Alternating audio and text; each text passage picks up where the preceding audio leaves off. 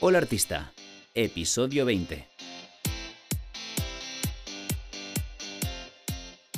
Estás escuchando Hola artista. Hola, artista. Hola Artista. El podcast de las artes escénicas y audiovisuales por Óscar Domínguez. Escúchanos a través de Apple Podcast, Google Podcast, Evox y Spotify. Te doy la bienvenida a Hola Artista, el podcast de las artes escénicas y audiovisuales. Yo soy Óscar Domínguez, actor, cantante, director y coach de actrices y actores. A Hola Artista vamos a invitar a personas expertas, amigas, docentes y gente que admiramos a intercambiar impresiones sobre temas que nos interesan o nos preocupan. De la mano de profesionales vinculados o no a nuestro sector, aprenderemos y reflexionaremos acerca de ideas, consejos y secretos de nuestra profesión. Queremos recalcar que aquí no encontrarás verdades absolutas y que este podcast parte desde nuestra experiencia completamente personal y la de nuestros invitados.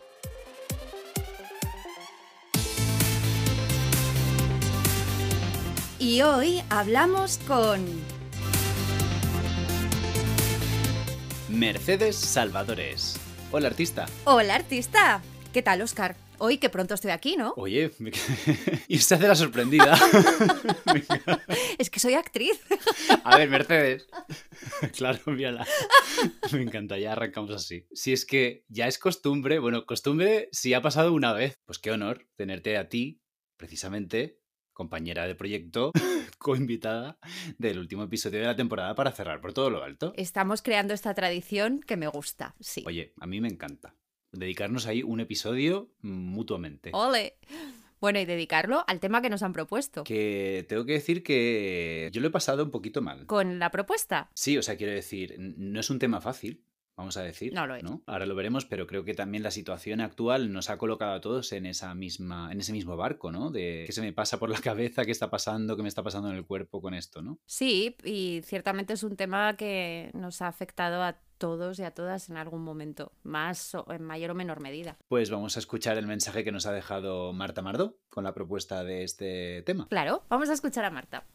Hola artista. Quería proponeros un tema que a mí me parece que quizá afecte a gran parte de la profesión y es eh, qué pasa con los periodos largos de parón. Habrá gente a la que le afecte en semanas, habrá gente a la que le afecte en meses y hay gente a la que le afecta en años. Ahí se da de pronto presiones de, bueno, el entorno en general, familia, amigos, gente conocida, que te dice eso de a ver cuándo te vemos en la tele o y que te sale algo de lo tuyo. Eh, también sale por parte del entorno profesional que mm, te dice que es que tienes que moverte, no puedes esperar a que te llamen, móntatelo tú, tienes que estar acudiendo a todos los eventos, apúntate a todos los cursos que puedas. ¿Y qué pasa cuando todo eso no funciona? O cuando mm, el móntatelo tú tampoco sirve, porque ¿qué pasa? Que hay que ser emprendedor, hay que saber ser emprendedor. Por otra parte, está como mal visto profesionalmente que digas que estás sin trabajar o que has trabajado poco, Si has quedado al margen, imagínate las actrices que paran por un embarazo o alguien simplemente que para porque tiene a lo mejor algún problema de salud o porque, que sea, por un problema psicológico, ¿no? Y paras y luego volver, a mí me da la sensación de que hay un poco de estigma. Entonces entras en una espiral de, de culpabilidad, de frustración, de desesperanza y es una hélice descendiente de desmotivación que puede llevar a la pérdida de la ilusión y a plantearte tu propia vocación. ¿Cómo arranco otra vez el motor de la creatividad sin depender de esa idea de, de no estoy trabajando, ¿no? ¿Cómo, cómo te sostienes? ¿Cómo sostienes la vocación? Me gustaría que se hablara de este tema. No sé, espero que os parezca interesante y que haya más gente que se, se sirva de esta información que tratéis. Un saludo y muchas gracias. Pues la verdad es que me parece súper interesante hablar sobre el parón. Y además es curioso porque tal y como plantea la pregunta Marta, es cierto que cuando la escuchamos por primera vez y hablamos tú y yo, me dije, te dije, ay, pero hay muchos temas de los que ya se ha hablado en el podcast y tú me dijiste, sí, es verdad, sirve un poco como para resumir un montón de temas de los que se ha Sí. hablado. Así que está muy bien como final de temporada hablar de un tema que nos afecta a todos y un poco recopilar mucha información que hemos aprendido en, en, esta temporada y en la anterior. Pues sí, gracias Marta, aparte por tu valentía por exponerte en esa, en esa posición, porque tampoco es fácil, ¿no? abrirse y plantarse delante y decir, mira, me pasa esto y me siento así. O sea, y creo que pues tenemos que ser valientes también cuando nos pasa, ¿no? Porque lo hemos vivido, yo lo he vivido en mis propias carnes muchas veces. Sí. Y es lo que hay. Sí, sí, sí, gracias Marta, porque no es fácil decir, oye, que no estoy bien, pero en ningún campo de nuestra vida. Y está muy bien hacerlo, porque hablar de ello nos ayuda a todos, no solamente al que lo está pasando, sino a, hmm. todos y a todas. Tal cual. Mira, yo quería empezar eh, diciendo que, que sí, como decimos en cada episodio, que no hay verdades absolutas, ¿no? Y que al final vamos a hablar desde nuestra experiencia y que cada uno es responsable, cada uno o cada una es responsable de contrastar la información que le llega, mm, que podamos decir nosotros o que pueda decir cualquier persona con la que le puedas plantear esto o simplemente cualquier tipo de feedback que te pueda llegar de, la profesión, ¿no? Que al final somos responsables de tomar lo que a nosotros nos apetezca y nos sirva. Sí, sí, por supuesto. Hablamos desde lo que nosotros hemos vivido y, y esto no es más que una opinión y tiene que ver con nuestra experiencia, por supuesto, claro. Mira, yo creo que eso de que afecta a gran parte de la profesión, eh, tal cual. O sea, es que es titular. Eh, según la asociación AISGE, solo el 8,7 del sector puede vivir de su profesión.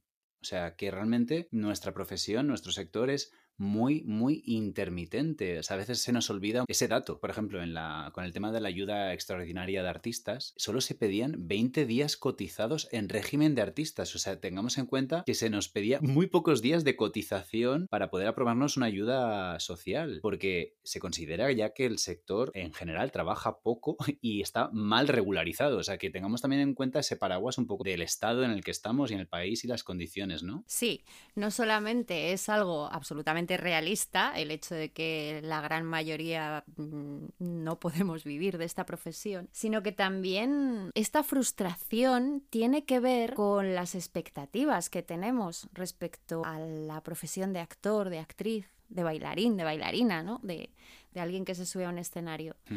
También lo hemos hablado en otros programas que en la escuela nunca te dicen cómo enfrentarte al mundo laboral, pero es que tampoco te dicen que esta profesión es inestable, que no vas a tener trabajo todo el tiempo. a mí nadie me había dicho lo que me dijo un director de casting hace un par de meses, uno de estos mm, de curso caro, ¿sabes? De, Nos dijo a todos los que estábamos en clase, no podéis tener todos los huevos en la misma cesta. Necesitáis otra fuente de ingresos. Oye, pues es que mm, ojalá me lo hubieran dicho en, su momento, ¿no? Cuando estaba estudiando. Es maravillosa la profesión, pero tiene estos peros, para que tú lo sepas y puedas lidiar con ellos. yo creo que, que parte de este malestar tiene que ver con no saber que esto era así. ¿No te parece? Sí, encima, bueno, hablaremos ahora más de, diferentes perspectivas de las diferentes presiones que podemos estar sufriendo, ¿no? Que las adelanta Marta en su audio. Pero sí, o sea, la realidad de este país es que bueno, tenemos ciertas condiciones que, por ejemplo, no se dan en países como Francia, ¿no? Que hay como subsidios de desempleo para artistas constantes. O sea, quiero decir, comparado con lo que hay aquí, esto es una broma. O Estados Unidos, ¿no? Que si estás afiliado, estás amparado en muchos sentidos, ¿no? Entonces, la realidad que tenemos aquí, a veces estamos un poco desenfocados porque vivimos mucho de la peli y de la serie, ¿no? Entonces, pisemos suelo, ¿no? Estamos en, y vivimos de la ilusión también, ¿eh? Porque eh, así hablamos de datos, yo, vamos, no es un dato que yo haya contrastado, pero el 95% de los actores de este país, y estoy incluyendo a todos, a todas, los que trabajan muchísimo, quienes son súper conocidas y conocidos, es que tienen otras fuentes de ingresos. Es que las tienen. Es que casi, casi, casi nadie vive solo de ser actor o actriz. Esto es así, pero no nos lo han contado nunca. Claro, no sé si no voy a poner ejemplos porque no me quiero buscar más enemigos o enemigas, pero eh, si pensamos en. Esto es una broma, ¿eh? eh Oscar es un, vamos, un trozo de pan, no tiene ni un enemigo, no me lo creo. Hombre, alguno habrá, yo qué sé. Bueno, va. Em, si pensamos en actrices y actores o artistas en general súper mediáticos o mediáticas, los vemos, pues, haciendo, yo qué sé, una obra de teatro X en un teatro tal durante una temporada X, pero ¿hasta cuándo no los volvemos a ver? Quiero decir, de los ahorros no se vive eternamente. Entonces, pues evidentemente, pues hay otros negocios de por medio, ¿no? O sea, inversiones y demás. Pienso que una de las presiones de las que podemos hablar es el tema de la presión mediática, ¿no? Vivimos muy inmersos de se estrena tal, ¿no? estreno de tal o casting de tal cosa, ¿no? Como que hay una convocatoria. Entonces, ver que se estrena una cosa y yo no estoy ahí me está generando una frustración, ¿no? Entonces... Ah, la comparación, ¿no? Con... Claro, sí, que de la comparación también hablaremos en, mucha, en muchas más cosas de, lo que hablaremos hoy, ¿no? Pero se estrena esto y yo, jo, otro año que no estoy ahí. Sí. ¿No? Pues ya estará el siguiente, no sé, hay que planteárselo así. Y respecto a lo que dice Marta, y hablando de presión social, esto de familiares o amigos, bueno, en general personas que no se dedican a, nuestro mundillo, porque nos pasa, ¿no? Nos pasa a eh, todos. Estas preguntas que ha dicho Marta, que te hacen. Yo creo que depende un poco también de, cada familia y de, y de tus orígenes, ¿no? Y también saber, pues yo que sé, a lo mejor en tu familia hay otros artistas, otras artistas, ¿no? Es mucho más fácil a lo mejor. Pero claro, cuando vienes de una familia que se dedican a trabajos que tienen su sueldo a final Trabajos de mes normales, regular. los Oscar, normales, no como los nuestros. No lo quería decir así, no lo quería decir así. Trabajos de mortales. No, venga.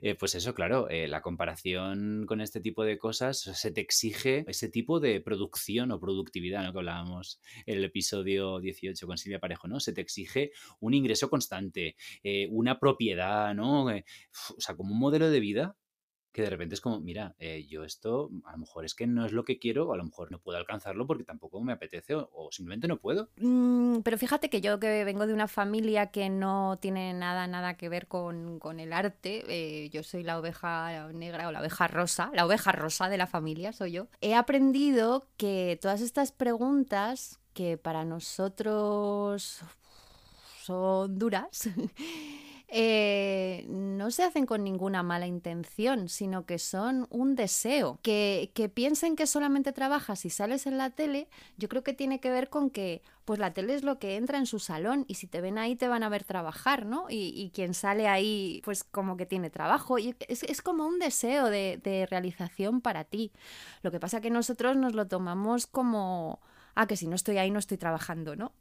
Bueno, es que no conocen nuestra realidad, entonces tampoco nos lo podemos llevar a lo malo o a que nos están queriendo decir, es que no trabajas nada, porque nuestra realidad solo la conocemos nosotros. También te puedes parar a explicárselo, ¿eh? porque es muy interesante. Yo, yo propongo esto, ¿no? Al final hay que concienciar a cada persona que nos planta esa cuestión, que la profesión va mucho más allá de lo que se ve en una pantalla, ¿no? Que lo hablábamos con Francisco Reyes en el episodio número 3. ¿No? En plan, ¿qué es lo mío? ¿Vale? Mm, yo sé lo que es lo mío y sé lo que quiero hacer y lo que estoy haciendo, pero aunque tú no lo veas, estoy también trabajando en ello, ¿no? Quiero decir, y lo mío también tiene muchos altibajos, o sea, entiende cómo funciona esto conmigo y se lo explico, ¿no? Para que entienda también de qué va la movida. Claro, sí, es, es, interesante además porque, porque pues quien no conoce nuestra realidad se sorprende mucho cuando se la cuentas y entienden muchas cosas, muchas quejas, muchas, no sé, mucho de, de nuestra vida, de cómo es. Claro, alguien que no sabe no, no te puede juzgar Entonces, a veces nos afecta como negativo, pero yo creo que hay que tomárselo como un deseo positivo, ¿no? De, bueno, a ver, venga, ¿cuándo te mm. vemos en la tele? Porque, porque te lo dicen así, como de, te va a ir tan bien que vas a salir en la tele. Esa es la intención pero a veces duele, es verdad. Pero bueno, hay que intentar darle esa vueltecita, creo. Sí, y luego que lo adelantabas tú, ¿no? El tema de la comparación, que las redes sociales están muy presentes, ¿no? Entonces, las redes sociales, que ya lo comentábamos en el episodio 9 con Silvia Cornejo, son muy buenas para algunas cosas y muy malas para otras también. O sea, constante comparación con lo que hacen mis compañeros y compañeras, quiero decir. es que a veces incluso... ¿Es realista lo que estamos enseñando? quiero decir, muchas veces recuperamos mm, fotos de archivo de proyectos que hemos hecho, yo qué sé, pero al final eso se queda ahí, ¿no? Y digo, uff, es que yo no he hecho esto y todavía no he hecho esto otro y, quiero hacer esta otra cosa y no oye y tiene su peligro también eh porque a veces te encuentras con alguna compañera y te dice bueno ya veo que no paras que estás ahí todo el rato y tú dices eh, no eh, o sea estoy parada vale no sé qué estoy haciendo mal en las redes sociales he puesto la foto de mm, no sé siete fotos de un solo montaje a lo mejor te crees que estoy haciendo algo este peligro también lo corremos. Ah pues no te llamé para no sé qué porque pensé que estabas liadísima ¿En serio? Tiene todo ese peligro y la comparación. Pero no es real. no es real, porque ya ves, te estás comparando con alguien, estás diciendo, jo, está haciendo esto, ala, y ahora la han cogido para no sé qué. Mira, pues ha, habido otra persona que ha pensado que tú tampoco parabas y resulta que no estás haciendo nada. ¿Me entiendes? Que, que, que, al final la lectura la hace cada uno. Y que al final nos quedamos con una mínima, pues lo que comentas que te han dicho, ¿no? Que te quedas con una mínima representación de la realidad de esa persona, que a lo mejor te piensas que está haciendo, que está trabajando en una serie diaria todos los días y ha hecho un episódico que eso fue ir una mañana a rodar. Sí, porque somos muy exageraditos. Nuevo proyecto. que se viene. Se viene, se viene. que mm, yo pienso, a ver, si lo que estás viendo en redes no te gusta, te genera incomodidad, no te produce placer, pues no pasa nada por dejar de seguir, no pasa nada, o por silenciar un tiempito, ¿no? Quiero decir, tenemos esa libertad que a veces como que nos, nos metemos ahí para, para ver, chafardear, saber, investigar, averiguar cosas, también es una muy buena herramienta de trabajo, pero que a veces nos hace más daño y no nos damos cuenta, ¿no? Sí, eh, se puede dejar todo. Pues, pues, como no te gusta la tele, pues no la veas, ¿sabes? No te gusta determinado canal, no lo veas. Pues la, con las redes sociales igual. Pero también se le puede dar la vuelta a eso. Qué positiva estoy hoy, Oscar. A ver, también se le puede... estamos encontrando el equilibrio entre tú y yo. ¡Qué mala! sin haberlo planeado, ¿eh? También puedes pensar, jo, ese, ese compañero, esa compañera que, que está trabajando un montón, puede preguntarle, ¿cómo? ¿Ha cambiado algo en su forma de, trabajar? Porque a veces sí, mm, ha, cambiado de repre o ha hecho algo diferente como para que ahora le venga el trabajo. También se puede hacer eso. Y a lo mejor lo que te contesta es, no, Cari, ha sido una sesión que he tenido y he puesto 17 fotos porque tenía tres cambios de ropa, pero nada más. O a lo mejor te dice, pues mira, sí, he hecho esto, esto y esto, y de ahí puedes aprender. Claro, tal cual. Vamos a potenciar el, poder, el poder positivo de las redes sociales, ¿no? Que al final es que nos bichean, nos bichean por las redes sociales y no nos damos cuenta. Si nos pusiéramos máquinas de estas de rastreo de ver quién ha entrado a nuestro perfil, vamos, yo no quiero hacerlo porque me da miedo. Pues eso, muchos directores de casting y otras personas del sector, al final es que entran allí y saben y te preguntan. O sea, una vez, mira, anécdota, que yo sé que te encantan las anécdotas. ¡Ay, sí! Eh, me envió un WhatsApp un amigo de una amiga con la que trabajé en un proyecto, y tú también trabajaste en ese proyecto. Eh, uy, uy, uy, uy, uy, eh, Esto off the record, me dices quién es. Vale, pues me dice, oye, que mira, que te quería preguntar cómo llevas la doble pirueta, o sea, cómo llevas un doble giro bailado. Porque es que quería proponerte un proyecto eh, y nada, quería preguntarte cómo estás físicamente, porque hace tiempo que no veo qué, qué look tienes, o... y fue como, Ostras, pues hace tiempo que no subo una, foto así como, yo qué sé, pues en el gimnasio o tal. Y fue como, mira, me estoy perdiendo algo, a lo mejor porque... Mm, entonces nunca sabes, nunca sabes. Sí, pues mira, yo un proyecto eh, de una obra de teatro que hice en diciembre, el director estaba buscando una actriz y un amigo le habló de mí. Entonces le dijo, a ver quién es. Y entraron en mi Instagram. Esto se hace todo el rato. Es que y entonces era una madre de dos eh, hijos de como de 20 años. Entonces empezó a mirar mi Instagram y dijo, no, no, me da muy joven, me da muy joven. Y me dice mi amigo, menos mal que en la última foto que colgaste se te ven como más arrugas. Y dijo, ah, vale, vale. Ah, bueno, no, sí, según esta foto sí. Si no, digo, madre mía, es que tenemos que poner de todo un poco, porque es que esto pasa. Pero es que luego el tema de la imagen realista en redes, ¿no? Que mucha gente que es muy súper pro filtro y tal, y hay luego otra corriente de nada de filtros, nada de retoque. Pero yo no pongo filtros, o sea, yo lo que cuido es la luz y si son de un fotógrafo profesional, ellos o ellas a veces hacen em, su retoque y no les puedes decir que no porque es su manera de trabajar, pero yo siempre intento que sea mínimo y les suelo pedir que me quiten retoque, porque a mí me gusta que se vean mis arrugas, pero es cierto que yo en cámara doy muy bien. Las cosas. Pues sí, la verdad. Luego la cámara de tele o de cine es otra cosa. Sí. Y luego el tema de la presión del, sector. Esta cosa que decía Marta de muévete tú. Yo pienso que luego esta cosa de, ¿no? De ir a todos los eventos, a todos los estrenos, es como, mm, puf, es un poco agotador, ¿no? Y también depende de dónde vivas, es un poco, tengo la agenda saturada, paso de cuando puedo encontrar tiempo para mí, ¿no? Yo soy de los que prefieren no forzar las relaciones. ¿Qué vas a ir a una fiesta de un estreno y te vas a plantar delante de una persona que piensas tú que no se le han plantado 20.000 personas delante a presentarse. Lo siento, a mí eso personalmente me da mucha pereza. A mí también, yo no, nunca, nunca he sido de, no es que no sé cómo decirlo, va a quedar mal, ¿no? Nunca he sido de ese tipo. Hay a quien le encanta ir a los, a los estrenos, ¿eh? Y les encanta pues por el ambiente y por conocer determinada gente que igual no puedes conocer de otra manera. A mí no, siento presión, no, no lo disfruto la verdad. Pero Marta metía esto en un saco más grande, ¿no? Que, era el de cuando te dicen, pues haz cursos, móntatelo tú, vete a eventos, no sé qué. Tenemos que ser, eh, ¿cuál es la palabra que utiliza? Emprendedores, emprendedoras. Tenemos que ser emprendedores. Jo, pues sí, Marta.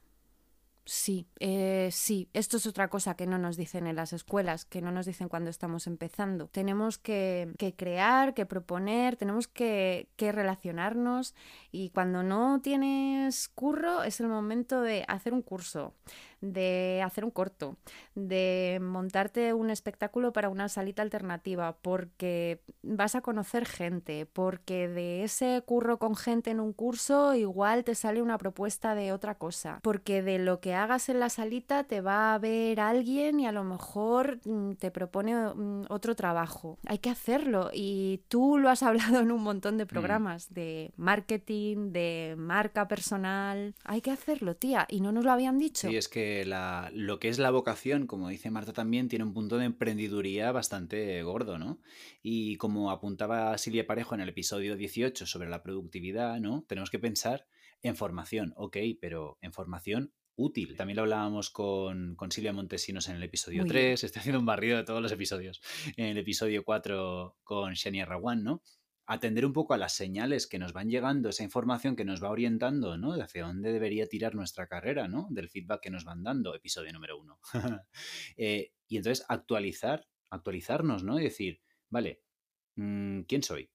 ¿Qué quiero hacer? ¿A qué me quiero dedicar exactamente? ¿Qué otras habilidades puedo potenciar? ¿Qué debo mejorar? ¿no? O sea, tener una voluntad de, seguir aprendiendo y seguir perfeccionando y manteniendo sobre todo la máquina en activo, ¿no? Que no nos oxidemos. Claro, sí, sí, porque es importante que cuando te llegue el curro te pille entrenada. Eso, eso es, vamos, tienes que, que entrenar el músculo continuamente, todo lo que se pueda. Yo fíjate que cuando no he tenido trabajo y no he tenido dinero para cursos, me he ido a la RESAT y me he ofrecido a la gente de dirección. Y se aprende un montón y además vas a trabajar con gente que está empezando y que todavía tiene esa ilusión limpia que tú has perdido con, con el tiempo. Y es muy interesante. Y además conoces gente que está empezando ahora en este mundo y que no sabes si te va a generar trabajo más adelante. Sí, aparte que es que esto te genera eh, estar en contacto con una energía tan nueva y de, que de repente también se te olvidan como... ¿No, te pasa que a veces se te olvidan herramientas básicas que dices, a ver, que esto es de primero de carrera. Sí, ¿No? Es como, hola. Sí, sí, que de repente te dice la directora, mm, muy bien, pero esto que no has hecho, y tú dices, ¿cómo que no? Si eso lo tengo yo integrado desde hace muchos años. pues no, no lo has hecho.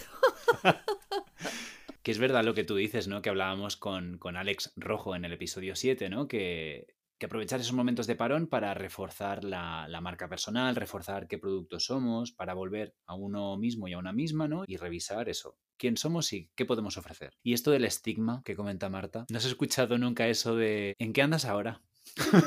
es que... Oh. pues fíjate que, no sé, ¿tú crees que hay un estigma para la con la gente que trabaja poco. Yo lo que siento a veces es con algún compañero que está trabajando mucho, que tiene una época de trabajar un montón y te pregunta y claro, tú estás sin hacer nada y le da como vergüenza contar todo lo que está haciendo y trata de evitar el tema y hay como una tensión rara. Yo o me rodeo muy bien o yo lo que he sentido es que me intentan, me dan ideas, me empiezan a mandar correos o WhatsApps de castings que ven o, o me ponen en contacto con gente la solución es juntarse con buena gente. Eso para todo. no, es que al final rodéate de, lo que a ti te guste, ¿no?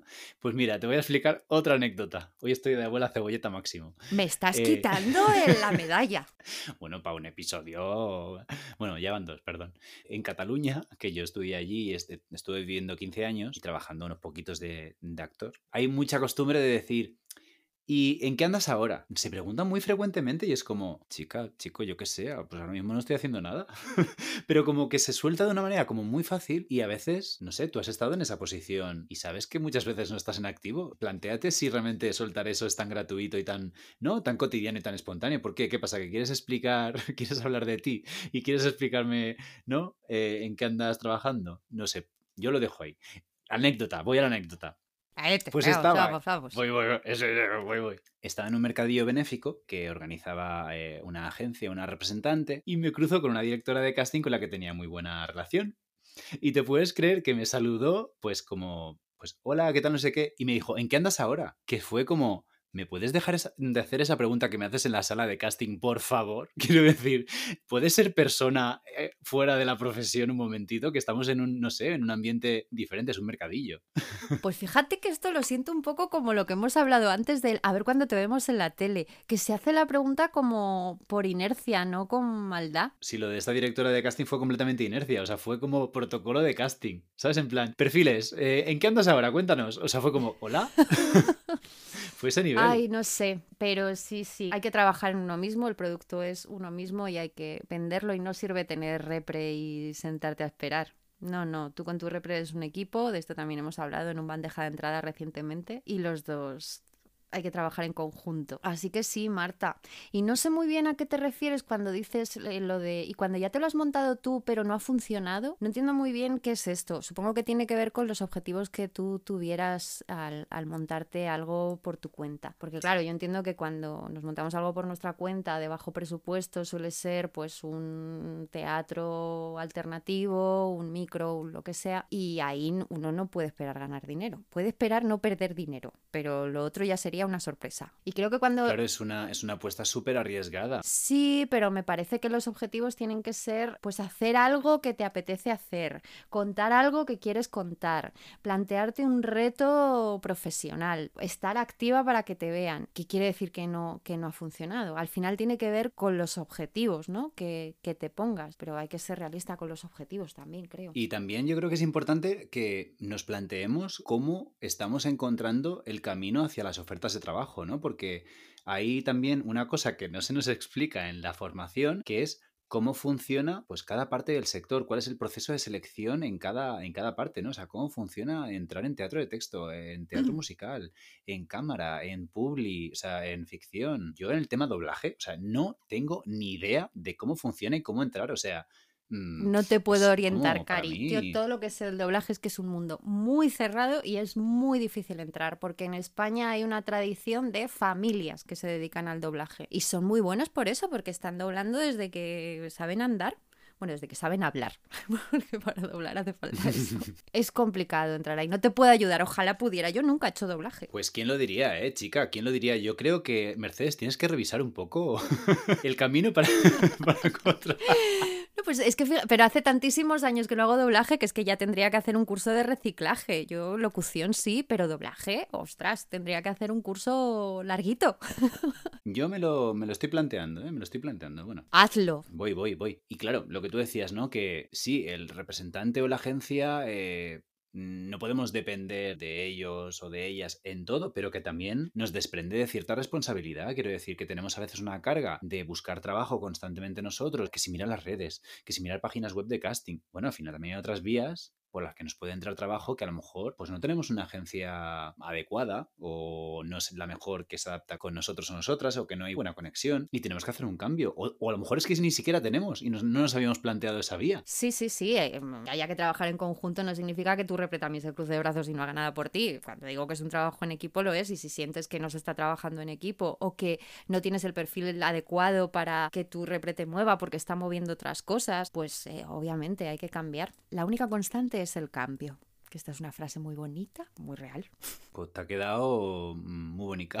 No es mía, pero no sé de quién es. Oye, tenemos que buscar esto. Aquí hay que hacer menciones con solidez. Que luego está también lo que comenta Marta, ¿no? Que esto para mí sí que me toca en un sitio un poquito más. Uf, la presión por parón de enfermedad, ya sea salud física o, o mental, o bueno, también en el caso de los embarazos, ¿no? Claro, yo en mi caso, por ejemplo, me he visto al principio de todo, cuando estaba estudiando sobre todo, ¿no? Eh, afonías constantes y es como, ¡buah! Eso al final te coloca en un sitio como muy inestable porque tienes que parar, porque tienes que parar, porque al final nuestra voz es nuestro, una de nuestras herramientas de trabajo. Es que te puedes fastidiar para mucho tiempo incluso te tienes que operar y demás. Entonces, y también lo que tú piensas que piensan esas personas que te van a dar trabajo porque te quedas afónico justamente en un momento clave. O sea, es, es complicado. Wow, sí. Claro, yo sí que he vivido un parón, yo he vivido un parón de cinco años, pero bueno, fue por voluntad. Lo que pasa es que cuando volví, volví igualmente después de un parón de cinco años. Tuve que empezar de cero, tuve que recuperar contactos, tuve que volver a engrasar la herramienta, volver a hacer cursos, volver a todo. Y a lo mejor cuando tenemos un parón de estos así de largos, hay que plantearse el, venga, vuelvo a empezar. Yo creo que sirve para todo tipo de parón, porque nadie nos iba a avisar de que iba a haber un parón de más de un año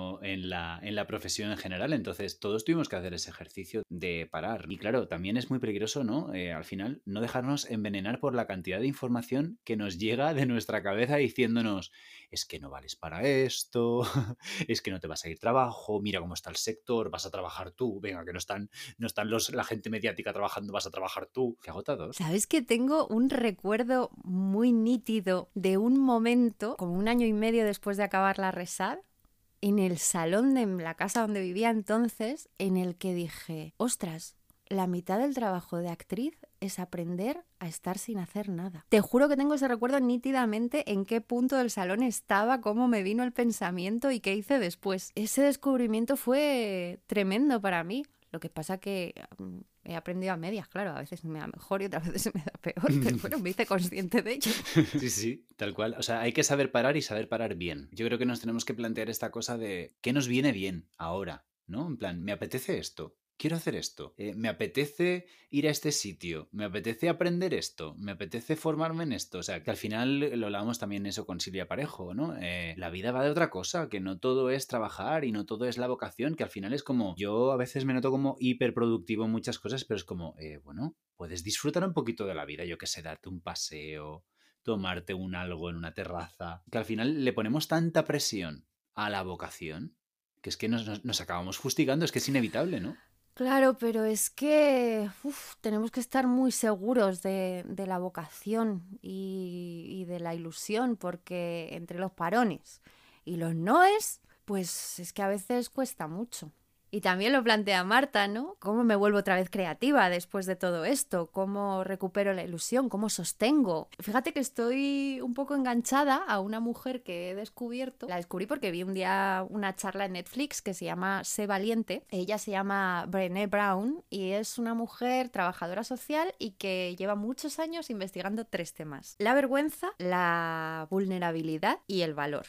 Pues una de las cosas que cuenta en una charla TED dice, yo estando aquí he, escuchado a muchos compañeros, claro, fíjate, las charlas TED, la gente que va súper puntera, es gente que está, ha descubierto o está en el camino de crear cosas que están cambiando el mundo o que lo van a cambiar. Y ella decía, hay una cosa que el 98% tienen en común. Todos en algún punto del camino han fracasado. Tal cual. O sea, las charlas TED son una reunión de fracasados. ¿Pero por qué son quienes son? Porque se han levantado y han vuelto a empezar o han encontrado otro camino para llegar por otro lado o de repente han dicho esto no es lo que quería y el fracasar les ha hecho ir a otra cosa nueva. Tal cual. Entonces, eh, jo, esta reflexión está muy bien, ¿no? Jo, es muy guay, es muy porque, guay. Porque a lo mejor esa sensación de fracaso nos viene bien para otra cosa. Sí, la, resiliencia, ¿no? Que podríamos... Bueno, es que claro, yo creo que ya este es un episodio sobre la resiliencia también, ¿no? Sobre la resiliencia. Qué complicada de mm, pronunciar, ¿eh? Que, bueno, yo lo que propongo es revisión. ¿Cómo estoy? Primero, y permitirme estar, pues, bien y permitirme estar mal y no pasa nada. Oye, y también pedir ayuda a algún especialista si lo necesitamos, o sea, no pasa nada, o sea, no es un problema. Vamos, eh, los psicólogos deberían venir en, el convenio. Tal cual. Sí, sí. Y luego, eh, mucha paciencia, mucha espera, mucha voluntad de cambio y, y, volver a coger foco. ¿Cómo plantearme estos objetivos nuevos y cómo replantear mi carrera? Pues mira, Oscar, a mí me vas a permitir que sea yo ahora la que se desnude y cuente que, Marta, yo te entiendo porque yo he estado ahí muy recientemente y todavía estoy saliendo de, de ese momento de desilusión, de esa espiral de la que hablas. Vamos, sin ninguna autoridad más que la de mi experiencia y sin, sin ningún ánimo más que, el del cariño, me gustaría decir algo que a lo mejor no todo el mundo se, atreve a decir.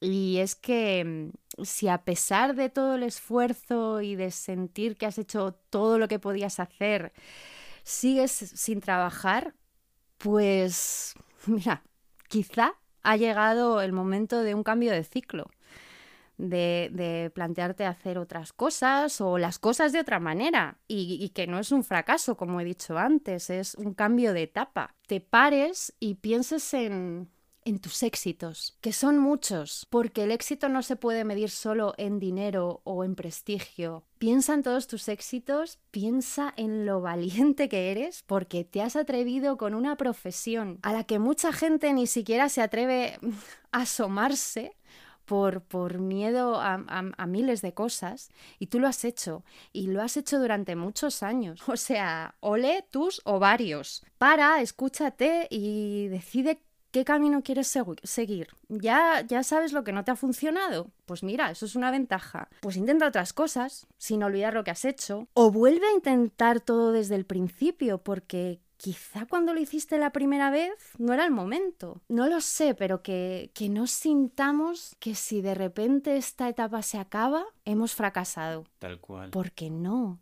Tenemos una experiencia que nadie nos hubiera dado, ninguna otra profesión nos hubiera dado de otra manera. Ay, Mercedes, vale oro, ¿eh? o sea, tiene tanto sentido hacer esto contigo. ya, es verdad que cuando llegó esta pregunta yo también te dije, no me viene bien esta pregunta ahora, Oscar.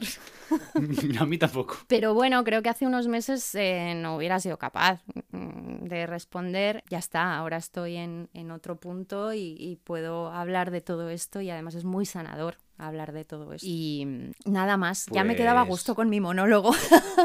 Oye, no, la verdad es que te ha quedado, vamos, precioso como tú eres, por dentro y por Bonito eres. Bueno, muchísimas gracias a Marta Mardó, muchísimas gracias eh, Mercedes. Volvemos en unos instantes. Estás escuchando Hola Artista por Oscar Domínguez.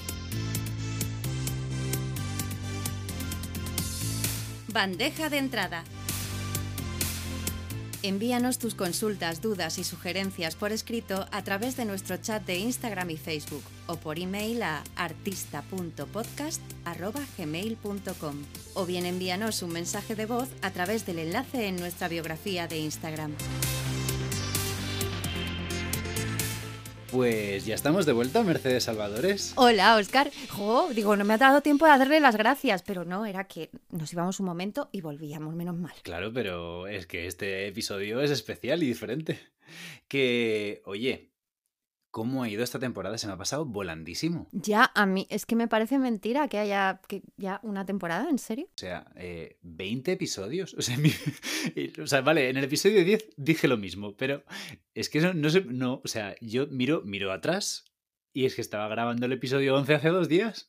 Y te has puesto serio esta temporada, ¿eh? Has tocado temas delicados y... ¡Wow! Eh, yo creo que, bueno, desde la parte que me toca, creo que era de rigor hacer tocar estos, estos temas. Tengo una sorpresa para ti.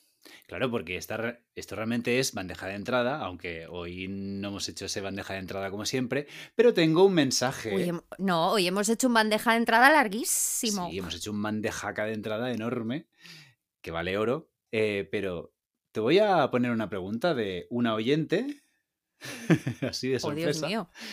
Eh, sí, eh, se llama Maribel Sicilia y nos ha dejado esta pregunta. Vamos a escucharla. Ajá.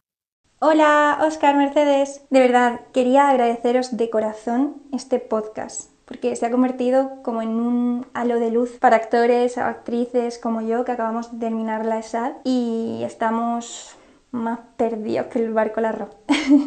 Yo soy Maribel Sicilia y más que una pregunta quería pediros un consejo. Si pudieseis tener un minuto para hablar con ese Oscar, esa Mercedes recién embarcado, embarcada en esta difícil y maravillosa profesión, ¿qué le diríais? ¿Qué consejo le daríais? ¡Ay, qué ternura! Estoy llorando. ¡Ay, madre mía! Porque... Jo, María, gracias porque... Qué, qué bonito saber que esto le sirve a alguien y que todo eso que decimos de es que esto no me lo cuentan en la no me lo contaron en la escuela, pues mira, tú lo estás oyendo ahora. Eh, bueno, esto que plantea ella, pues es que hace poco me pasó. Encontré una foto bastante antigua y de repente dije, jo, si pudiera hablar con esta chica, le, le diría unas cuantas cositas. y, y lo quieres Pero no sé si las voy a decir en público, María. Sí, bueno, perdón, perdón por el chasco, pero se llama Maribel. Bueno, se llama María Isabel. Yo es que la conozco de María de Claro. antes.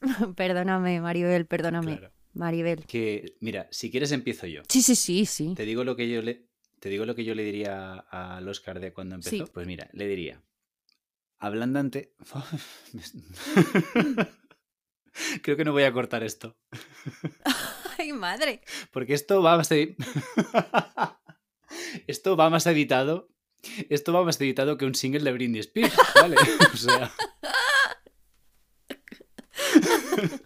Bueno, voy. Pues le diría. Ablándate un poquito.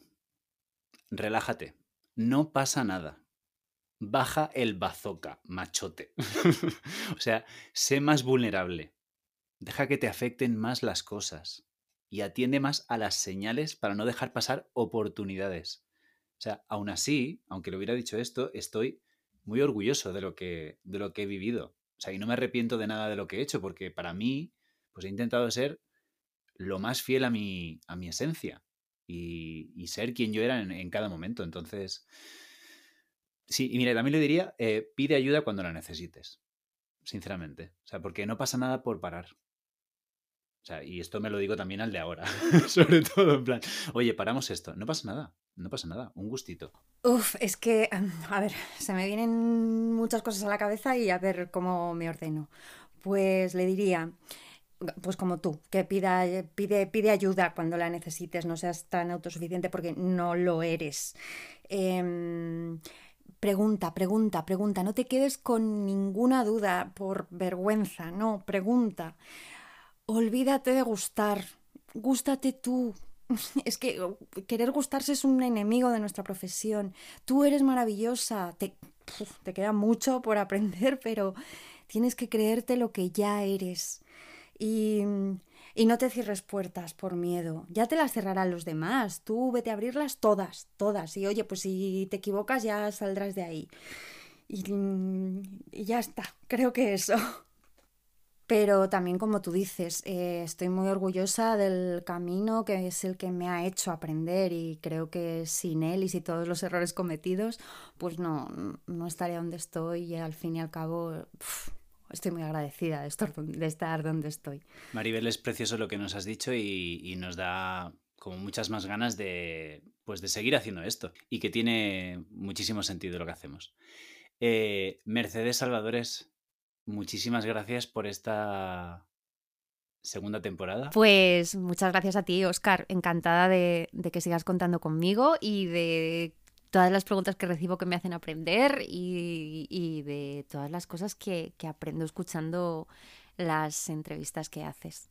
Así que, sea cuando sea, seguro que volveremos. Mientras tanto, tú y yo tenemos algún proyectillo aparte de este en el que nos vamos a ir viendo y que ya contaremos cuando volvamos, ¿no? Sí, ya contaremos cositas. Que Mercedes, hasta la temporada que viene. Hasta la temporada que viene, amigo. Que vaya muy bien ese parón, amiga.